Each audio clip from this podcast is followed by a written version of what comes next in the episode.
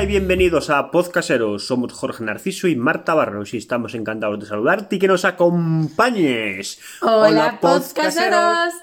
En nuestro anterior podcast hemos analizado de forma breve el famoso libro El alquimista, que bueno, eh, no nos gustó mucho a ninguno de los Regulín, dos. regulín.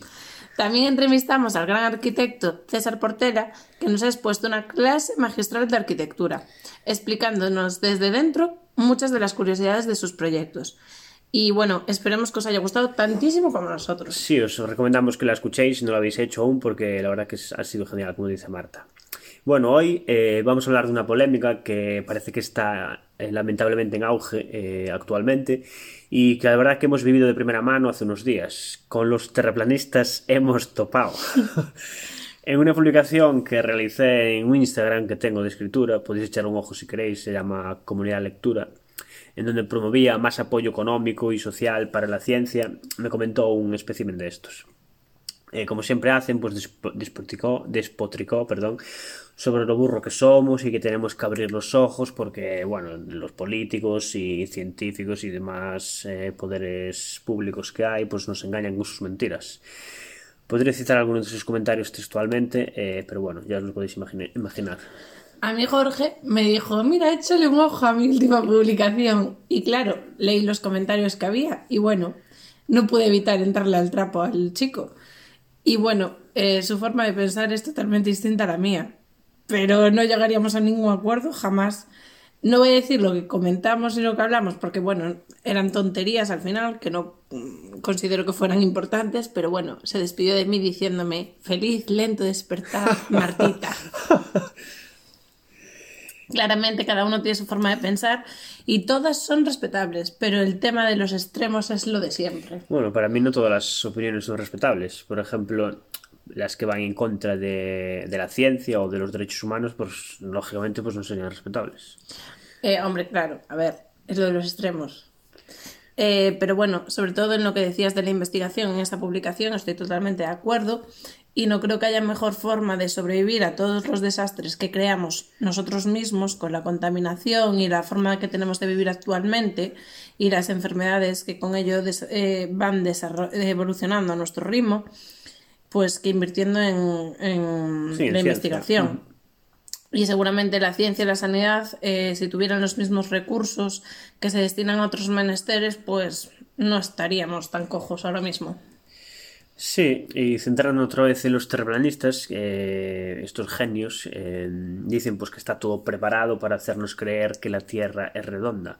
Se pusieron de acuerdo los rusos y los estadounidenses desde hace eh, cientos de años o, mi- o incluso miles de años.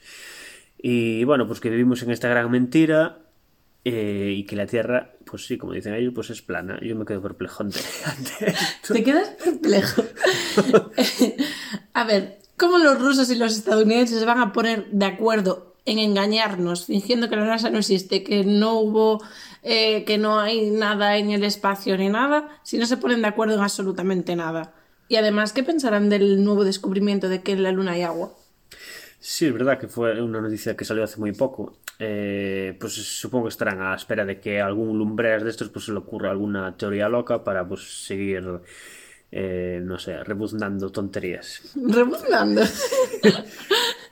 Eh, el otro día pues vi un mensaje que decía que los americanos que el- bueno que fueron en el 69 a la luna, lunizaron en el 69 con Neil Armstrong y Buzz Aldrin y pues que lógicamente pues dicen que es mentira también, hay diferentes Ah, lo de la bandera, ¿no? La Sí. teoría de la bandera. Y los, claro, ahí estamos hablando ya de la carrera de la carrera espacial, de la Guerra Fría.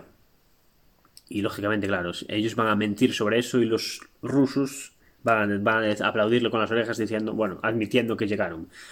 Bueno, no sé, teorías muy locas que, que circulan por internet. Va. Bueno, pues ahora vamos a hablar sobre los terraplanistas. Eh, Jorge, ¿de dónde nacen estas teorías locas? Bueno, eh, por lo que estuvimos leyendo, eh, creemos que nacieron en el siglo XIX, eh, cuando Samuel Rothbard ¡Wow! eh, pues decidió fundar pues, la, la, sociedad, la sociedad del terraplanismo.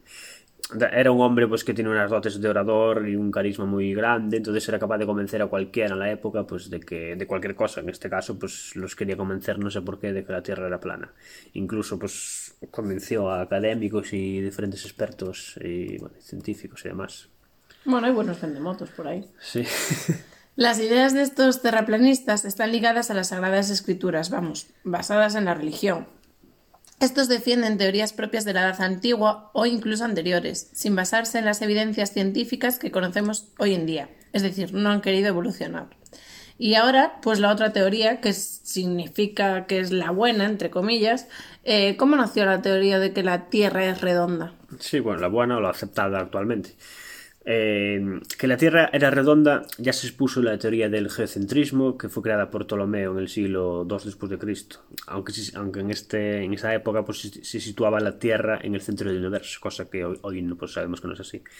Incluso algunos siglos antes, pues Platón o Aristóteles pusieron tratados donde ya se defendía ese hecho. E incluso antes, nos, antes de antes, nos remontamos al 3 antes de Cristo, pues ya sabían, eh, era, era, Eratóstenes eh, ya había calculado con una exactitud sorprendente pues la circunferencia de nuestro planeta, que claro, qué herramientas teníamos en esa época para saber la circunferencia del planeta.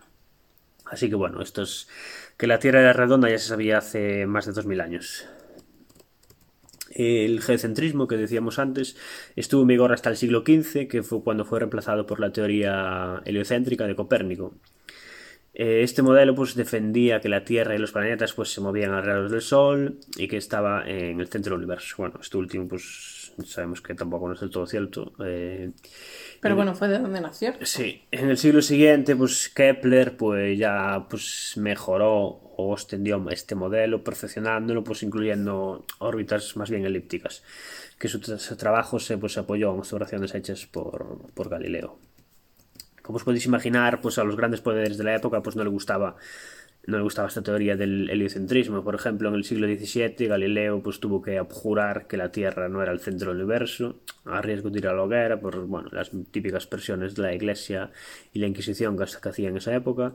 Aunque, la, eso sí, la esfericidad de la Tierra ya se daba por sentado, como dijimos antes.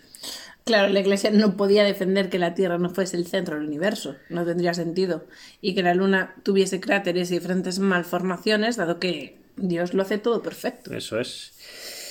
Y, era refutable, entre otras cosas, porque, bueno, en esa época, sobre el 1522, creo que fue el año, pues Juan Sebastián Elcano pues, dio la, la primera vuelta al mundo. que, por cierto, había quedado al frente de las naves después de la muerte del, del anterior eh, capitán, que fuera Magallanes que había sido pues el, eso, el capitán general de la expedición en un inicio, pero bueno, murió en Filipinas durante la navegación después de varios meses incluso tras superar motines en sus propios barcos y bueno, y vagar en busca del, del estrecho de Magallanes, que lleva ese nombre por, por mismo. Y bueno, estuvieron navegando por el Pacífico, que también lleva ese nombre porque lo bautizaron ellos en, esa expedición. Le dijeron Pacífico porque al principio parecía que era Pacífico, después ya vieron que... que tenía turbulencias. El Pacífico tenía poco, sí. Y nada, optaron por esa vía porque navegando de España hacia el este, pues esa, esa ruta de comercio hacia las especies pues ya estaba controlada por, por Portugal. Y, pero bueno, parece increíble que en pleno siglo XXI pues haya gente así. Me sigo refiriendo ahora a los terraplanistas. Hipomaníacos con trastorno delirante. no se les puede persuadir de un mundo de conocimiento que fue evolucionando a través de los siglos y utilizan su sesgo de información cuya fuente principal pues al final es un vídeo de YouTube que vieron de premoniciones que no tiene apenas evidencia científica. Es imposible convencerlos que pasa Marta. Bueno, que dejen de ver su, su realidad absoluta. Eh, a ver, ahora mismo los terraplanistas también hay que decir que son una mera anécdota comparados con los negacionistas del COVID o las últimas noticias de la que están liando la extrema derecha por ahí adelante con, con lo del toque de queda, las mascarillas y todas estas cosas. Sí, bueno, pero eso ya nos daría para un programa completo, incluso dos.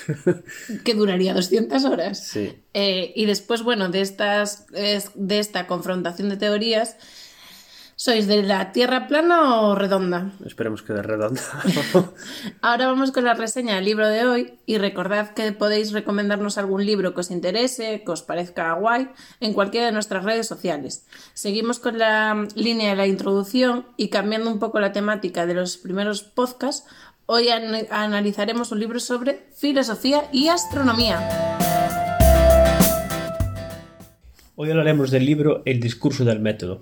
Su título completo es El discurso del método para dirigir bien la razón y buscar la verdad en las ciencias, escrito por René Descartes. En un principio fue publicado anónimamente en el año 1637 en Leiden, Holanda. Consta de un breve prefacio donde se resume brevemente el contenido de su método y seis partes.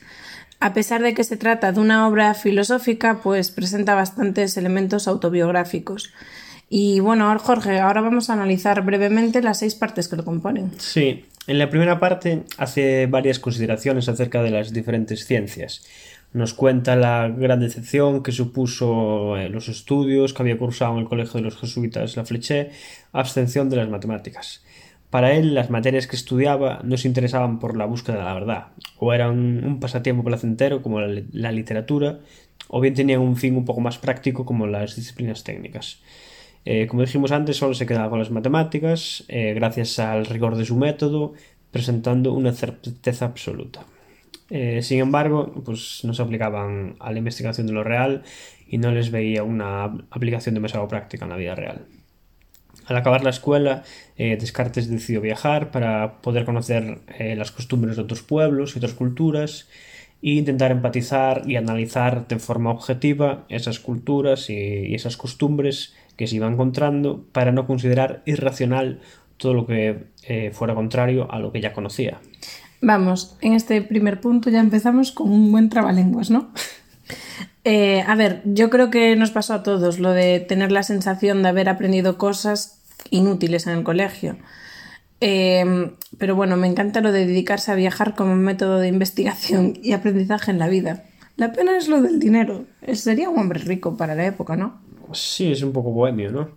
Y sobre todo en esa época, pues eh, supongo que sería no sería muy habitual viajar, eh, pues, eh, pues eso, supongo que sería bastante lujoso hacerlo. Y sobre los estudios, pues no sé, quizá en el colegio hay cosas que no son tan importantes que pues asignaturas o, o diferentes partes de las, de las asignaturas, pero bueno, al final son más o menos de cultura general. ¿Tú, ¿Cuál sería para ti, Marta, la, la materia menos útil o menos interesante? Yo, la verdad, aunque digo que tenemos la sensación todos de no haber estudiado cosas interesantes en el colegio, no sé qué contestar. Porque si dijera, por ejemplo, plástica, me equivocaría. Tengo usado conocimientos que aprendí en esa asignatura. Y pues, a ver, diría el análisis morfosintáctico de lengua castellana, pero gracias a Dios que me lo intentaron enseñar, porque hablo igualmente en el orden que quiero. Y si no llego a tener esas pequeñas nociones, aún sería peor. Tanto monta, monta tanto. Exacto. Por lo que no sé qué decir. Eh, ¿Cuál sería la menos útil para ti? No sé, yo también estoy un poco como tú, quiero decir. Por ejemplo, plástica, pues la veo bastante importante, por ejemplo, personalmente, porque eh, pues la carrera que hice, pues se da, se da mucha geometría y demás. Y lo que decías del análisis morfológico y morfosintáctico, eh, sí que es verdad que, bueno, para mí, pues no tiene no tiene mayor relevancia, pero bueno. Y tú tampoco hablas muy bien. No, la verdad que no. Pero. Vamos, es cultura general. Sí, es cultura general, porque también después, si, te dedicas a la filología española o a gallega o lo que sea, pues sí que, sí que es necesario analizar el, el origen de las palabras, sus raíces y demás. Y bueno, vamos con la segunda parte, donde analizaremos perdón, las reglas principales del método que el autor ha buscado. Aquí quiere modificar la forma en la que se veían las ciencias y ponerle remedio, mediante una metodología, un fundamento firme, unos cimientos sólidos para cualquier mente racional. Eh, su método será la duda, pero no será una duda escéptica porque sí. Si el escéptico duda para permanecer en la propia duda, Descartes dudará para alcanzar justamente lo contrario, eh, la certeza y la ausencia de un posible error. Vale, un segundo. Es decir, él duda para darse cuenta de qué es lo, la verdad, realidad, ¿no? sí. Para encontrar la- el camino. Sí, no es un dudar por dudar, como bueno, pues como hace, como hace mucha gente. Él quiere buscar llegar a la, a la certeza absoluta. Y en esta duda, eh, pues eh, quiere llegar a, un, a establecer un, un método simple y claro. Eh, aquí establece cuatro principios que componen su método de conocimiento. El primero sería la evidencia, donde solo se acepta como verdadero aquello que se presenta claro y distinto. Claro porque, bueno, es que no haya intermediarios que puedan conducirnos a error. Y distinto, eh, pues que, que los pensamientos pues que sean simples y nítidos. Con esta regla hay que evitar la precipitación y ser prudente. El siguiente principio sería el análisis, que consiste en dividir nuestro objeto de estudio en tantas partes menores como sea posible para resolverlas mejor. Me suena que hay un ejemplo de un tronco. Bueno, en este, a ver, yo puse pues como ejemplo, pues tienes que analizar un tronco, pues él lo divide en varias partes, en, por ejemplo la corteza y, y el interior del tronco y lo va analizando pormenorizadamente cada parte hasta llegar a un análisis global. Y el tercer principio pues, sería la síntesis, eh, poner en orden los pensamientos, comenzando por los objetos más simples y fáciles eh, que, que conoces, y remontando poco a poco, como por escalones, hasta, hasta los conocimientos más complejos. Es decir, empiezas analizando lo más simple y vas escalando poco a poco hasta analizar lo más complejo. ¿Y qué sería lo simple? ¿Qué quieres un ejemplo aquí? Sí, por favor. Pues un ejemplo, no te voy a dar un ejemplo, pero quiero decir, tú tienes un problema y primero vas atajando eh, la base, que son pues... eh, Por ejemplo, el por qué, sí, y, y vas poco a poco pues avanzando hacia arriba. hasta encontrar la solución, ¿no? Sí. Y el siguiente, el último, sería la enumeración, pues hacer enumeraciones enteras y revisiones tan generales para estar seguro de no omitir nada. Y una vez creado el método, eh, eh, Descartes eh, pone todo el saber tradicional en duda para comprobar si es un saber cer- certero o tiene imperfecciones. Vale, es un método bastante mm, complejo, pero tiene lógica. ¿Tú crees que le podemos sacar partido ahora, hoy en día, en nuestras vidas? Sí, si se aplica con lógica, sí, como él propone, pues eh, con una base sólida y científica. Eh, no hay que dar nada por supuesto, porque después, bueno, pues vamos, volvemos otra vez a los terraplanistas o negacionistas de antes, que comentábamos antes, que dudan, dudan de todo, pero sin tener una base científica, o sin tener absolutamente nada, porque vieron un vídeo en YouTube y alguien le come la cabeza diciendo que esto puede que sea así. Ya, pero tú sabes que esos también, pues ellos consideran, en plan, para ellos el terraplanismo es eso, la verdad. Sí, sí, pero es decir, no se basan en nada realista. Simplemente porque leyeron cuatro ideas locas en internet y dicen la NASA nos engaña, el mundo nos engaña, los científicos nos engañan, los políticos nos engañan, que esto seguramente sea parte de verdad, pero Ya, quiero decir, esto, esto se sabe, como dijimos antes, hace más de 2000 años, que no es así. ya. Bueno, lo que decíamos, que al final. Eso. Bueno, pues no sé, yo lo veo útil.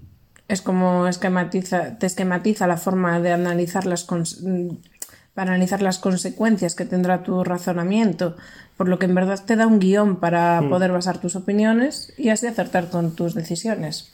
Muy bueno el, el señor, ¿eh? nos da, nos facilita la vida. Sí. En la, en la tercera parte contiene las denominadas máximas de la moral provisional. Es decir, mientras no se alcance la verdad, es, necesario establecer normas provisionales para dirigir nuestros actos.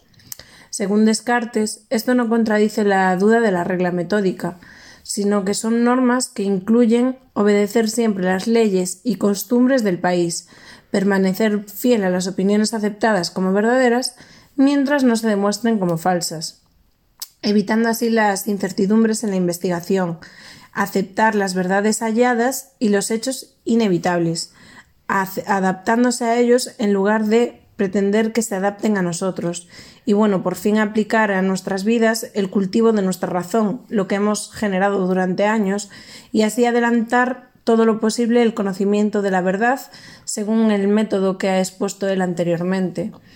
Y bueno, yo de aquí saco la conclusión que nos pide que mientras no sepamos, eh, mientras no sepamos que aceptamos y que no, que tenemos que cumplir lo establecido.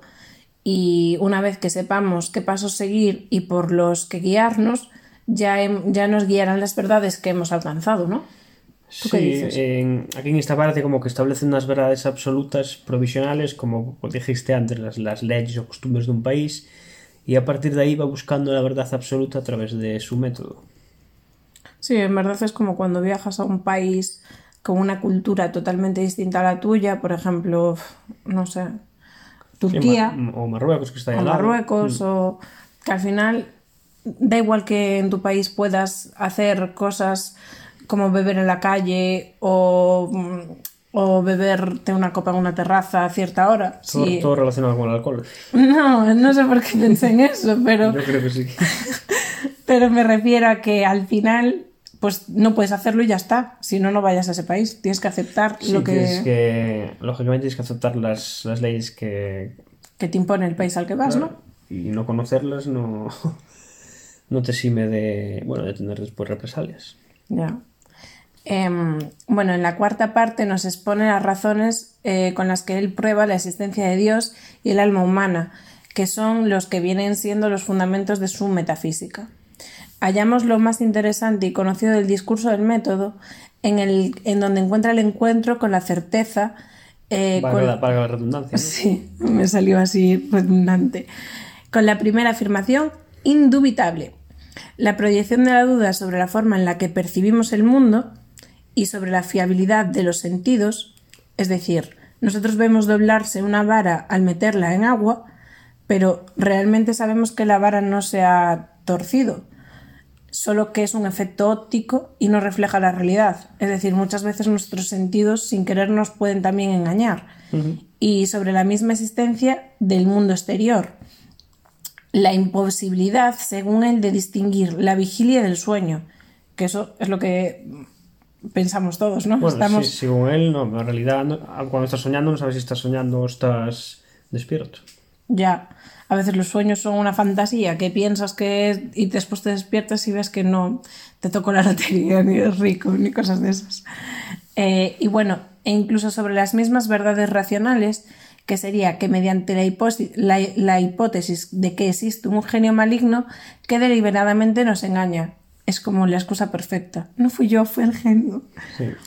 Eh, es lo que nos llevaría a la primera certeza, a la roca firme sobre la que levantar el edificio del conocimiento humano.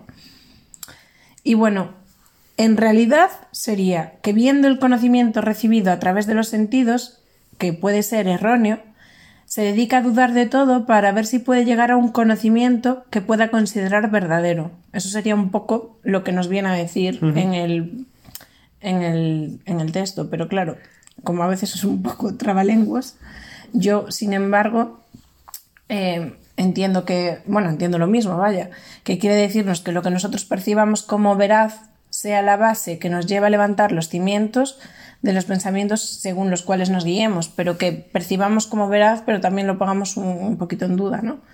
Y para esto que dudemos de todo lo que percibamos y veamos en primera persona hasta llegar a alcanzar lo que para él sería el conocimiento verdadero.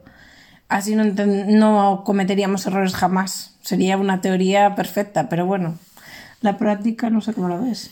Sí, eh, como decías antes, duda de los sentidos o el sueño, porque muchas veces nos autoengañan. Y aunque más bien es nuestra mente, porque no podemos diferenciar, sobre todo en los sueños, qué es real y qué no.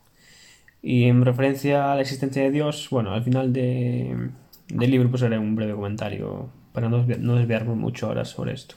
vale, pues vamos con la quinta parte que mm, trata el orden de las cuestiones de la física que ha investigado y en particular la explicación del movimiento del corazón y algunas otras dificultades que atañen a la medicina, eh, incluso también la diferencia que hay entre nuestra alma y la de los animales, que me parece fascinante. Eh, Descartes expone algunas aplicaciones de su método científico a los estudios físicos. Eh, la creación, el universo, según él, está gobernada por leyes mecánicas que permiten dar cuenta de todos los fenómenos materiales, ¿no? Él concibe el cuerpo humano como un mecanismo en sí mismo y desarrolla aquí su explicación mecánica del movimiento del corazón, así como la concepción de los otros seres vivos como máquinas animales, animales máquinas. Sí, como veis aquí, Descartes, después de pasarlo por su filtro, por su método, da por hecho que tanto los animales como las personas tienen alma. Bueno, ¿tú qué crees? Eh, yo creo que no. y además, a lo mejor no somos muy distintos eh, las personas de los animales. Pero bueno, hay más animales persona que personas animales. ¿Qué dices? Vamos con la sexta parte. la sexta última parte serían las cosas que cree necesarias para llegar en la investigación de la naturaleza más allá donde él ha llegado. Es decir, como que cuenta las razones que le han impulsado a escribir. Él nos narra las incidencias en la elaboración de la misma obra, explicando las razones por las que retrasó tres años eh, la publicación de la misma. Él no quería provocar un escándalo como le había pasado a Galileo y verse en el centro de una polémica. Y finalmente las razones que le inducen a publicarlo es que él honestamente quiere mostrar el resultado de sus estudios y dar la posibilidad de que alguien los pueda continuar y así poder ampliarlos. Sí, pero bueno, eso, él como que tenía miedo a, sufrir represalias, como ya casi las sufriera hace unos años Galileo, unos años antes, y por eso en un principio pues lo publicó anónimamente, después ya, bueno, ya le puso título a la obra, pero bueno, eso. Y bueno, pues eh, mi conclusión eh, del libro es que Descartes pues trata de poner todo en duda, hasta, como dijimos antes, los sueños y, y los sentidos, y y superar la duda metódica y llegar al primer criterio de certeza, con su famosa frase eh, cogito ergo san, que es la famosa Buenísimo tu latín. Esa famosa frase pienso luego sí. Este será su primer paso para demostrar la existencia de Dios. Así, a partir del pienso luego existo, Descartes deduce la existencia de Dios recurriendo a que es un ser perfecto, infinito, y por lo tanto el pensamiento sobre él no puede provenir de un ser imperfecto y finito como es él. Y si no proviene de él, tiene que provenir de, de fuera, de algún, algún, agente externo. Y más exactamente, pues de un ser perfecto e infinito. Entonces tiene que ser eh, provenir de Dios y por tanto Dios existe. y después de este trabalenguas, dinos Marta, ¿qué piensas tú de este libro? Yo creo que no soy capaz de repetir eh, una conclusión tan buena centrándome en el mundo de Descartes. Eh, yo soy un poco más... Superficial. Sí, yo, me quedo con que Descartes llega a una conclusión. Básicamente él para y pone en cuarentena todo lo que hasta ese momento ha creído. Defiende con su razonamiento, defendiendo con su razonamiento y pasándolo todo por un filtro nuevo. Es decir, lo pone en duda y lo analiza. Eh, realmente me parece fascinante y de ser una persona muy inteligente. Aunque a su vez también es ser generoso con uno mismo, porque no pone en duda que lo que cree está mal pone en duda que igual lo que cree no es así, no es tan como lo cree, ¿no? Pone todo en duda, no ciertas cosas que, chocan con, su, con sus costumbres, pone todo en duda y a partir de ahí pues va analizando para llegar a, una, a la verdad absoluta. Claro, él para, sopesa para ver si el camino que está escogiendo es el que quiere escoger, si las decisiones que toma se basan en lo correcto y te llevan a donde quieras ir y a donde quieras estar. Eh, realmente podemos usar su método para aplicarlo en nuestra vida, porque a veces nos dejamos llevar por la comodidad de no cambiar lo que realmente tenemos que cambiar, porque nos da miedo, pero bueno, parar, pensar y decidir también es ser valiente, porque el miedo a tomar las decisiones eh, como estas, de poner en perspectiva todo lo que crees y en lo que te basas para tomar esas decisiones, eh, al final es, el, es saber si, si llevas el camino que quieres tomar en la vida, ¿no? Y si es el correcto, es el que quieres o es el que te va a llevar a ser feliz. Y al final yo creo que también he creado un trabalengua, es bastante importante. No, me gustó más tu conclusión que la mía. ¿Cómo que? Sí. No, la tuya que la mía. Ya, ya. ¿Y ese halago? No sé. Bueno, vamos a apuntar el libro ahora. Eh, a mí, aunque sea bastante denso, a mí me gustó bastante, así que le voy a poner un 7. Sí, la verdad es que merece leerlo, merece leerse. Yo le doy un 6,5 por llevarle la contraria solo. Así que bueno, pues tenemos este libro que nos queda un 6,75. Y ahora sí que vamos con el invitado de hoy, Borja, que es conocido en redes sociales, muy conocido de hecho en Galicia, por su página Orgullo Galego. Como es lógico, siguiendo las preferencias del invitado, la entrevista se realizará en gallego.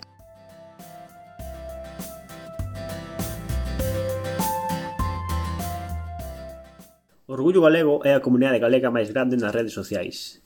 Fan unha labor moi boa de visualización da cultura e do idioma galego. Eles defínense como, abro comillas, Orgullo galego son todas e todos os galegos orgullosos do seu, da súa terra, da súa lingua, do seu povo, da súa historia negada e ocultada, das paisaxes, da gastronomía, de como somos e pensamos, das nosas tradicións e da nosa mitoloxía. Ollo que se son máis de 230.000 persoas en redes sociais, Que mellor modo de coñecelos que escoitando a un dos seus pais, Borxa. Vamos ca entrevista. Bueno, pois pues estamos aquí con Borxa, que é o responsable da páxina Orgullo Galego. Bueno, primeiro, que tal estás, Borxa? Ben, bueno, dentro de, desta de situación que hai, pois ben. Vale, pois pues nada, comenzamos entonces. Eh, a aventura pois do Orgullo Galego, eh, levades un poquinho máis de tres anos nas redes. Como foi o comezo e, eh, bueno, que expectativas tiñades ao principio?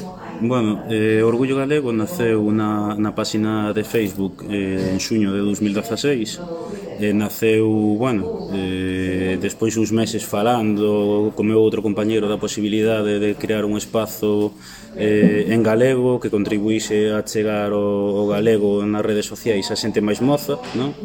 e, bueno, combinando un pouco uh, eh, diferentes temáticas como pode ser, bueno, humor, gastronomía, cuestións así máis, digamos, esencialistas, non?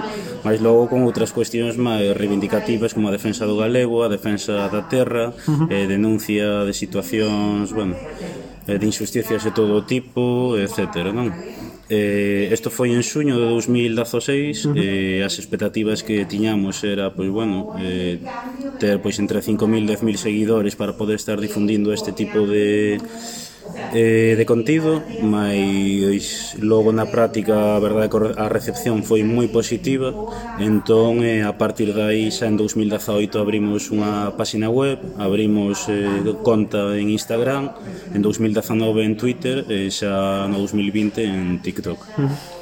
Para que non, perdón, non o dixen, en inglés ti tedes casi 300.000 seguidores que sí. a páxina en galego eu penso que é a páxina en galego que máis seguidores ten, non? Si, sí, é a comunidade en lingua galega máis grande eh, mm. e a verdade que foi eh, unha sorpresa porque nos eh, falábamos, bueno, pois intentar ter 5.000, 10.000, mm. incluso mm. ata 20.000 seguidores, non? Mais a resposta foi impresionante e chega ata hoxe porque a comunidade continúa continúa medrando, non? Uh -huh.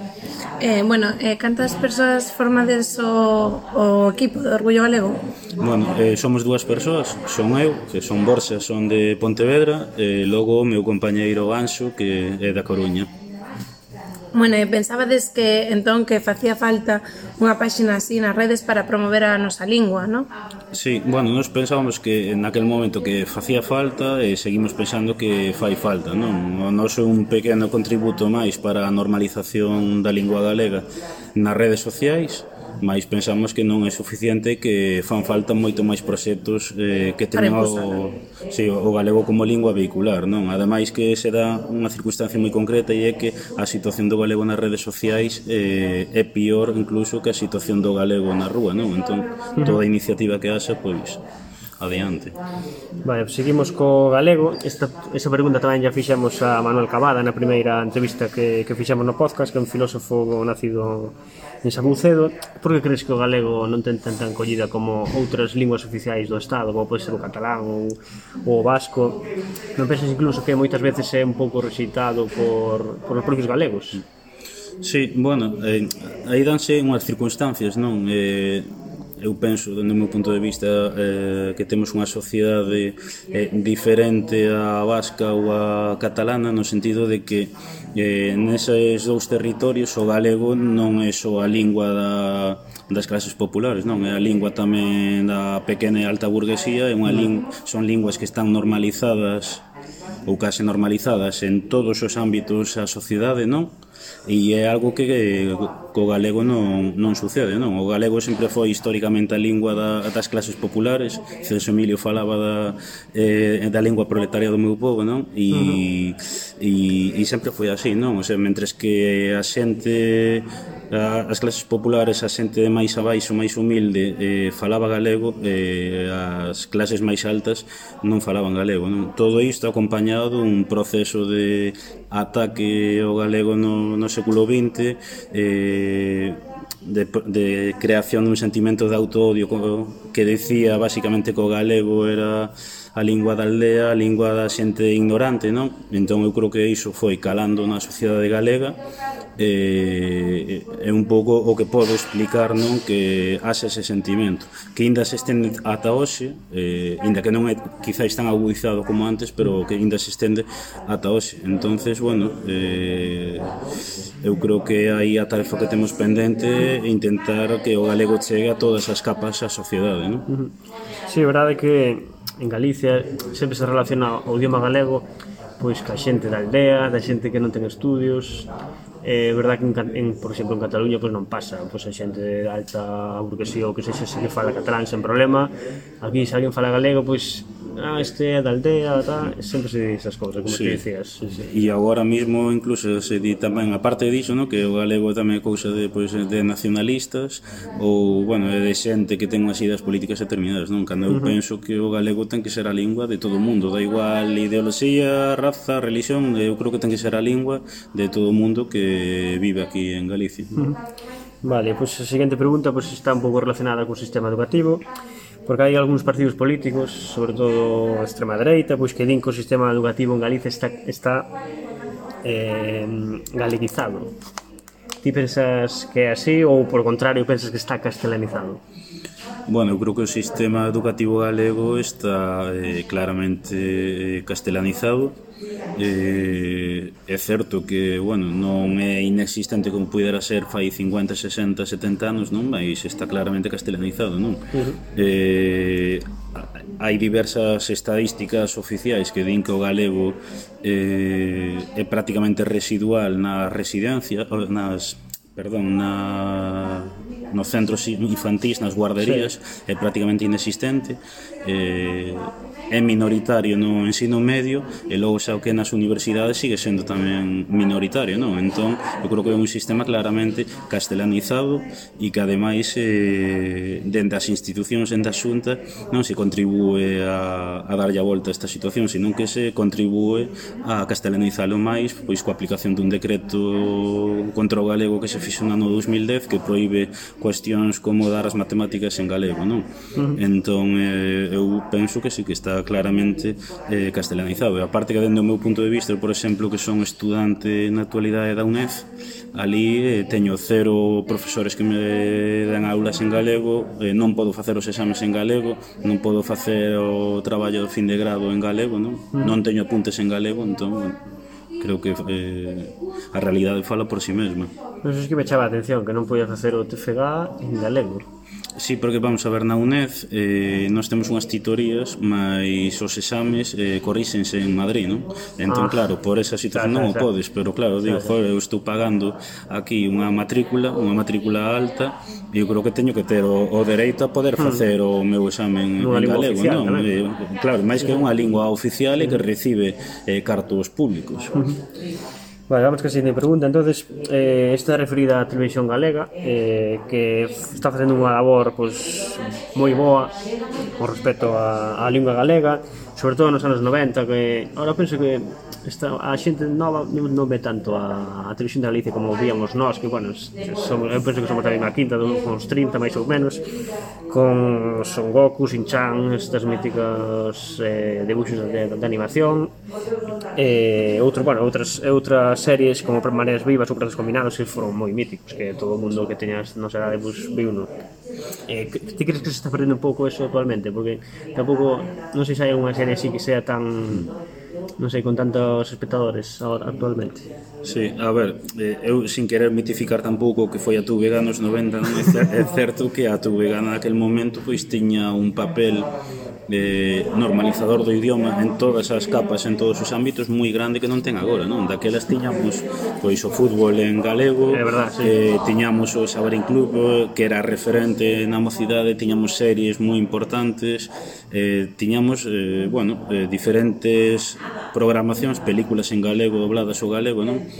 E eu creo que na actualidade todo iso eh, ou non existe ou xa se está perdendo, non? Eu tamén isto aproveito para facer fincapé na iniciativa que da Mesa pola Normalización Lingüística que busca crear unha canle de debuxos en galego, non? que é algo que xa teñen as televisións vascas e catalanas país eh, a galega non ten entón eu creo que eso é algo que temos que recuperar porque funcionou moi ben nos 90 e pode funcionar ben agora adaptando claro a realidade.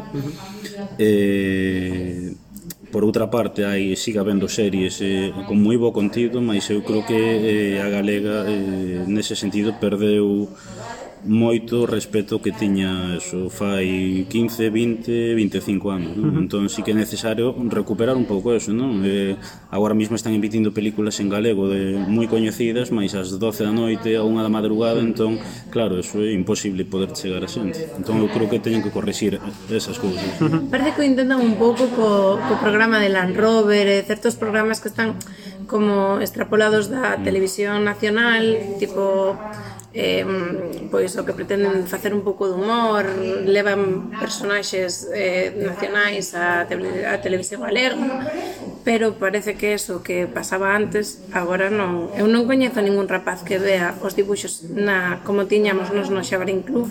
Claro, que ademais non hai eso. Na cuestión do Xabarín Club siguen habendo debuxos, pero a maioría que están a emitir eh, son os mismos dibuxos se fai 20 anos. Entón, Obsoletos. eu creo que eh, o que hai que emitir son debuxos actuais os que eh, estean de moda e lle gusten os rapaces de, de hoxendía, non? E, e para iso é necesario, creo eu, ter unha canle dentro da tubega que se dedique 24 horas a emitir debuxos en galego. E ademais eu creo que poderia funcionar, porque no seu momento Xabarín Club arrasou eh, competindo con outros debuxos moi coñecidos, con outros programas a nivel estatal, como podía ser o Megatrix, non? Ah, entón, eh, eh, e sin embargo, foi hexemónico na, na mocidade galega. Entón, eu creo que teñen que recuperar eso, teñen que recuperar o cine en galego, eh, teñen que recuperar pois programas que había fai 15 anos que falaban sobre a historia de Galicia, teñen que involucrar un pouco máis a, a xente nova porque a TVG o, o seu objetivo é a, é a normalización do idioma, non? eh, na sociedade galega entón, da cultura eh, tamén claro, mm. entón, e, e todo isto sobre todo adaptando tamén á realidade existente hoxe en día, bueno, non é como nos 90 eh, hai máis internet, hai outras canles eh, hai Netflix, HBO non? entón, bueno, adecuándose un pouco á realidade actual, eu creo que eh, en algunhas cuestións é necesario que a TVG eh, volva o que facía fai anos para, para volver a ter éxito uh -huh. Bueno, eh, eh, cambiando un pouco de tercio, eh, que opinades do feísmo galego? Que opinas do feísmo galego? Bueno, esta é unha pregunta, a verdad, complicada e que eu tampouco son un experto neste tema, non? Os míticos somiares como nas sí. fincas. A ver, eu creo aí hai unha doble lectura, non si que é certo que o feísmo en parte eh, contribúe a deteriorar e a danar o, o patrimonio galego, creo que eso é obvio Mas cando falamos de feísmo galego tamén temos que ter en conta eh, as condicións materiais e as condicións de vida da, da xente que vive no rural, non? Porque moitas as críticas que hai contra o feísmo galego, moitas ocasións, eh, veñen de persoas que viven na cidade, que teñen eh, idealizado o que é o rural, mm que se idealiza o rural como pode ser, bueno, pois o sitio para ir o fin de semana a desconectar, eh, un paraíso perfecto que se ten que estar todo conforme pensa esa xente, non? E, e non é así, o sea, o rural, no rural vive xente pois coas súas problemáticas eh, sin, que non se ten en conta a súa realidade material, entón eh, sabendo como sabemos que vivimos nunha sociedade moi precarizada e con moitas dificultades económicas, pois a xente eh, pois actúa como, bueno, como pode e como e como quere, non? Pero a parte que o feísmo eu creo que non é algo eh, só do rural, inde que se centra no rural, non? O sea, as cidades son os focos máis grandes eh, de feísmo, eh, vimos moitísimos sitios nos anos 70 e 80 como se acabou con a arquitectura tradicional para construir bloques e vivendas en masa, non? Mm. Entón, bueno, eu creo que eh, estando de acordo coa crítica teórica, eh, eu creo que na práctica eh, e en especial no rural eh, hai unha crítica eh, que non ten en conta a realidade eh, do rural. Entón, bueno, eu creo que para corrixir todas estas cuestións é necesario mellorar o nivel de vida da xente, que as institucións se impliquen máis e, uh -huh. e, e todo iso. Bueno, ahora outra vez eh, vamos falar un pouco da, do, voso, do voso canal, do vosa, da vosa canle Monetizades de alguma forma a canle ou aínda despois de tres anos facedelo por hobby totalmente O sea que, bueno, o dominio e eh, o tempo, todo o tempo que, que invertides, pois ao final, pois, bueno, cada un ten que comer tamén. Claro, eh, nos eh, fa, seguimos facendo todo, dende fai tres anos, eh, de xeito gratuito, non sacamos ningún rédito económico sí. eh, todo o que facemos é por, bueno, por, por o noso traballo voluntario, mas sí que é certo que temos en mente eh, no, a, me, a curto medio prazo intentar eh, pois empezar a crear máis contido propio, dinamizar a páxina web, buscar eh, incluso falamos da posibilidade de crear un Patreon, eh, bueno, intentar pro, eh, profesionalizar máis a páxina, eh, intentar pois eh, involucrar a xente que quen queira pois poida colaborar con nós economicamente para soster o proxecto e como dicía pois profesionalizalo un pouco máis, non? É un algo que estamos estudando xa dende fai uns meses e que espero esperamos poder executar xa para o ano que ven pero bueno, o, é certo que dende que creamos a páxina en 2016 todo o que fixemos foi adicado no noso tempo libre, non? Uh -huh. Vale. Bueno, agora unha faciliña, eh, pero bueno, igual difícil porque en Galicia todo é maravilloso. Pero bueno, cales serían os, tres, os, os teus tres lugares favoritos? Bueno, a, a pregunta é moi, moi, moi difícil, é moi difícil e, e bueno, pero eu en primeiramente diría a miña cidade, Pontevedra, para min é, é para min a cidade máis fermosa que temos eh, no noso país, eh, eh, cun casco bello impresionante e cun modelo de cidade que para min eh, é exemplar. Non? Entón, para min sería Pontevedra sin ninguna dúbida. Eh, e os outros dous sitios, eh, pois, bueno, eh, o que é a zona de Celanova baixa Limia, Celanova Bande o Xurés é unha zona moi moi fermosa para min eh, un lugar de visita obligatoria sempre que poido, non? E por último, pois diría eh, os Encares. Eh. Bueno, e agora xa para rematar, vamos cas preguntas finais. Son preguntas de resposta curta eh, que son iguais para todos os invitados. Bueno, a primeira, eh, que é o éxito para ti?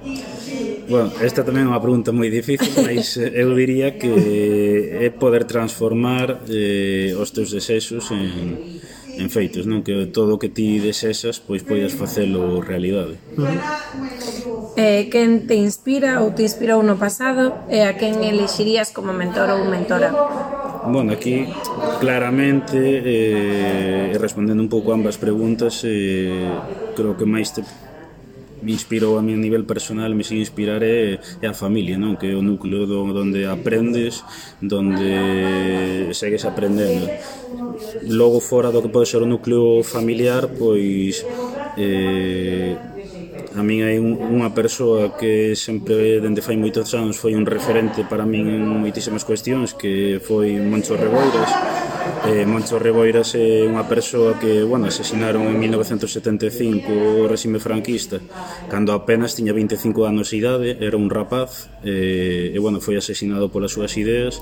Era unha persoa que, que se implicou para lograr eh, a democracia política e os dereitos nacionais de Galiza non eh, se implicou con todas as consecuencias e ao final incluso entregando a vida cando era un rapaz non? entón eu sí que é un dos referentes que teño porque bueno, sí que te inspira para poder eh, a día de hoxe eh, loitar para mellorar as, as cousas. Bueno, ahora eh, vamos coa literatura. Último libro que liches, eh, un, un libro ou un escritor que nos recomendes para facer unha reseña? Bueno, o último libro que lin foi eh, un sobre Suso Bahamonde que se chama Suso Bahamonde Voce Trebón e un libro que recomendaría eh, bueno, recomendaría eh, calquer libro do historiador galego Anselmo López Carreira mas en concreto recomendaría O Reino Medieval de Galicia que é un libro moi recomendable Eh, a que motaches nas últimas eleccións? Bueno, eh, A resposta tampouco vai sorprender, mas eu botei o BNG, botei o BNG e, eh, e a formación que botei dende sempre. Que non lle foi mal últimamente? Non, a verdade que non.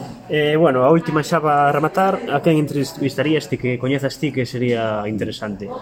Bueno, aquí recomendaría a moitísima xente proxectos, mas por concretar un pouco, eh, Primeramente recomendaría ao meu compañeiro de proxecto Anxo, que é unha persoa que se dedica ao, ao WordPress eh, en galego, que ten unha canle YouTube no que fala sobre esas cuestións eh, coa lingua galega como columna vertebral, non? Eu creo que é unha cuestión moi interesante porque todo este mundo informática eh, está moi castelanizado, non? Mais tamén podría recomendar mismamente a quen citei antes, non? O historiador galego Anselmo López Carreira, que é unha eminencia nestas cuestións eh, medievais, eh, proxectos eh, normalizadores o galego como pode ser Nos Diario, Praza Pública, eh, proxectos como pode ser as escolas semente, non? que son escolas infantís en galego, uh -huh. e, bueno, moitísimas máis.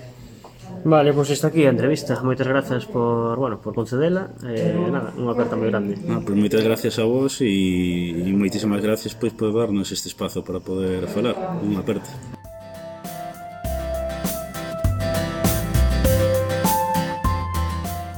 Bueno, podcasteros, pues hasta aquí el capítulo 4 de nuestro podcast. Esperamos que hayáis pasado un buen rato y recordad que podéis encontrarnos en Instagram y suscribiros en Spotify, iBooks y Google Podcasts. Os agradecemos que compartáis nuestro podcast, etiquetadnos y nos haremos eco de ello compartiéndolo a su vez. Nos vemos en el siguiente podcast. Adeus.